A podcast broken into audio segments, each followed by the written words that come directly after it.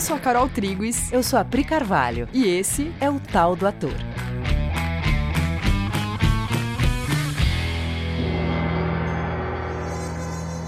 E aí, galera? Oi, gente. Beleza? Tudo bem com vocês?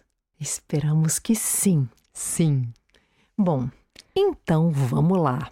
Nos dois últimos episódios, a gente falou sobre o trabalho do ator sobre si mesmo, que é um termo usado pelo Stanislavski para falar sobre o desenvolvimento da maturidade consciencial necessária para o trabalho do ator já que essa é uma profissão que vai lidar com emoções humanas, com mentalidades, e sempre usando a si mesmo para mostrar essas emoções e mentalidades, a fim de que nós possamos todos, através desse movimento, achar saídas para essas mentalidades que nos aprisionam e cerceiam a liberdade de ser o que nós realmente somos. Uau, parece que você deu um resumo do tal do ator em uma fala. Muito bom.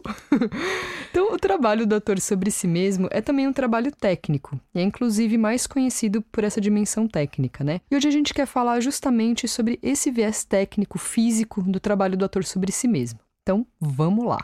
Bom, a gente sempre fala que a cabeça do ator não deve ficar restrita a preocupações muito pessoais, sabe? Que digam só respeito à sua vida individual, às suas necessidades pessoais né? Porque essa profissão ela pede um olhar mais abrangente, um olhar constante para o fenômeno humano, coletivo, e pede comunicação com uma plateia, com um monte de gente. E como a gente também já falou em vários episódios, o corpo é servo do que acontece com a sua cabeça e com as suas emoções. Ou seja, o corpo acompanha, expressa o que vai dentro do ator.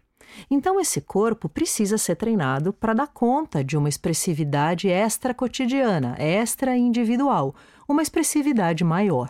E a nossa proposta é que isso seja uma possibilidade de treino para todas as pessoas, né? Porque todos nós, atores ou não, a gente se sente de alguma maneira formatado e a gente sente também que a gente é maior do que essa formatação. Como o corpo é sempre servo dos seus pensamentos e emoções, a mentalidade cotidiana individualizada também vai gerar um corpo cotidiano, pequeno, restrito, contido. Sim. Então, para isso ficar mais claro, vamos dar alguns exemplos. Você já percebeu que a gente tem dificuldade de abrir a boca para falar, articular bem as palavras? Que a gente fala assim com a boca meio fechada, articulando o meio mínimo possível, porque a gente não quer se comprometer com o que a gente está falando, né? Porque eu vou mudar de ideia mesmo, porque eu não quero necessariamente ser entendido. Porque no momento em que você articula as palavras e fala com precisão, de boca cheia, com clareza, você se compromete com o que você está falando e fica claro que você está dizendo aquilo sim. E se alguém depois quiser dizer, você disse, vai ser inegável que você disse. Maravilhosa, Priscila. E é, é, a mesma coisa com o corpo, né? A gente vê que as pessoas têm muita dificuldade de, de aterrar, né? Dos pés ficarem plantados no chão, como quem pisa de fato naquele chão. A pessoa sempre fica meio flutuando, né? Principalmente no palco, a gente vê muito isso durante um exercício de palco. Total. A pessoa flutuando pelo palco, com os pés tensos, como quem se protege, como quem não deveria estar ali ocupando todo aquele espaço. É, a pessoa não consegue chamar aquele espaço de seu, né? É. Se colocar. Eu no palco. Sim, parece que ela tá sempre meio quase indo embora a qualquer momento. Sim, uma, uma defesa, né? Uhum. O quadril também, ele fica sempre meio desalinhado, sabe? O apoio numa das pernas só. Raramente a pessoa com o peso dividido igualmente entre as duas pernas. E a gente sempre meio na diagonal, né? Raramente totalmente de frente para o outro, para a plateia. E tudo isso é a gente não se comprometendo, não assumindo, não ocupando o espaço ou o tempo. Sim, porque quantas vezes a gente conta uma história meio pela metade, explicando o mínimo possível, só para não ocupar o tempo do outro, sendo que para a comunicação acontecer, para a informação chegar, eu precisaria gastar mais tempo para explicar melhor alguma coisa.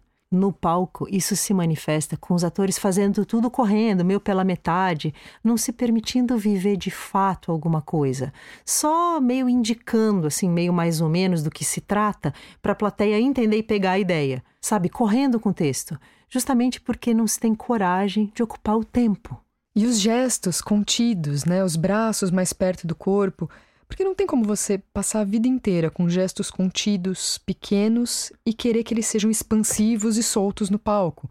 Como que você vai se expandir no palco, abrir o peito, se você não faz isso na vida? E considerando o que a gente falou no episódio passado, quando o ator já está fazendo um trabalho sobre si mesmo no âmbito da maturidade consciencial, começa a nascer a necessidade de manifestar esse trabalho, esse amadurecimento, no corpo.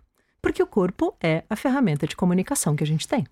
Sim, e se a sua cabeça, se o seu olhar está maior, foi além do individual, você agora vai ter que oferecer para esse corpo um treinamento que ajude essa ferramenta a ser mais precisa e possa dar vazão a um foco que está maior. Então, lembrando que a necessidade de treinar esse corpo é um reflexo dos movimentos que você fez com a sua mente. Aí você vai perceber que você vai começar a querer ter um trabalho de corpo. Mas não porque você sente que tem que mexer o seu corpo por conta de honrar alguma forma. Você tem que aumentar o gesto, sei lá, porque o gesto ele deve ser grande, ele deve ser teatral, mais expressivo, sei lá. Não, o treinamento físico, aí ele ganha sentido, ele fica mais prazeroso quando ele está sustentado por uma necessidade de expansão que vem da sua alma, do seu coração, da sua visão que está maior, sabe? De uma necessidade de expansão da sua comunicação. E quando o treinamento físico não tem essa sustentação no, no, seu desejo de se expandir, ele fica vazio. Sem esse preenchimento, sem esse ímpeto, você fica sem vontade de fazer, fica com preguiça mesmo. Você não vai ter vontade de se expandir fisicamente porque isso não nasceu dentro. Depois que nasceu dentro, a vontade é inerente. Aí o treinamento físico cabe e ganha uma função de ferramenta. Eu quero usar esse corpo porque eu quero expressar o que eu sinto que há para ser expresso. É tudo para servir a comunicação, para te ajudar a dizer da melhor maneira o que você tem para dizer, para chegar com efetividade no maior número de pessoas. E nessa hora, você vai perceber a necessidade de procurar ajuda para ser treinado. E aí você entra em acordo com o treinador ou com o preparador. Você vai fazer sem dor, sem sacrifício e aberto para se relacionar com as pessoas nesse treinamento. E esse treinamento do corpo ele tem duas instâncias: o treinamento pré-expressivo e o treinamento expressivo. Treinamento pré-expressivo. O seu corpo tem que estar saudável, condicionado, para que ele dê conta com facilidade de ficar duas horas em pé no teatro ou um dia inteiro de gravação falando e se movimentando sem se cansar, sem que o corpo roube a sua atenção, sabe? Sem que ele seja um assunto na sua mente. E o treinamento expressivo, para que você ganhe consciência de toda a sua musculatura, esqueleto e habite cada pedacinho desse corpo, compreendendo e sabendo explorar cada movimento que ele pode fazer, todos os lugares para onde esse corpo pode ir, aumentando o seu repertório mesmo. Para quem não sabe, o Stanislavski propunha para o seu elenco exercícios diários, físicos, pré-expressivos e expressivos, além do desenvolvimento do olhar e da sensibilidade que a gente falou no episódio anterior. E não só o Stanislavski, né? Uhum. Quase todos os teóricos de teatro, de alguma maneira, propõem esses dois âmbitos de treinamento diário. Sim, tô pensando no Grotowski. Eu também estava pensando nele quando eu falei. e tem um provérbio que diz assim: Deus não pode guiar um carro parado. Ou seja, é da responsabilidade de cada um colocar o carro em movimento.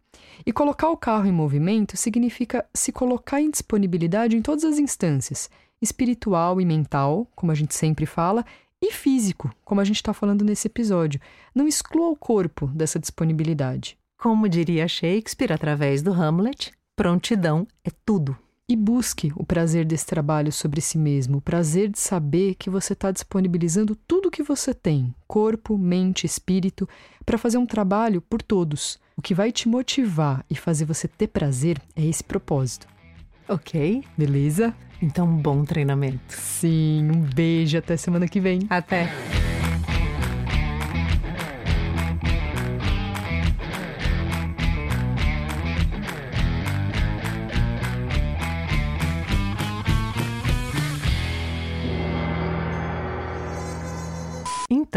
Dois últimos. Começou já, gente, já começou! Vamos voltar! Vamos tirar o estigma, Vamos vai dar lá. tudo certo. Peraí, gente. É você mesmo. Não, não, é você. Sou eu? Uhum. Achei que era você. Não, é você. Então tá bom. Ah, meu Deus do céu.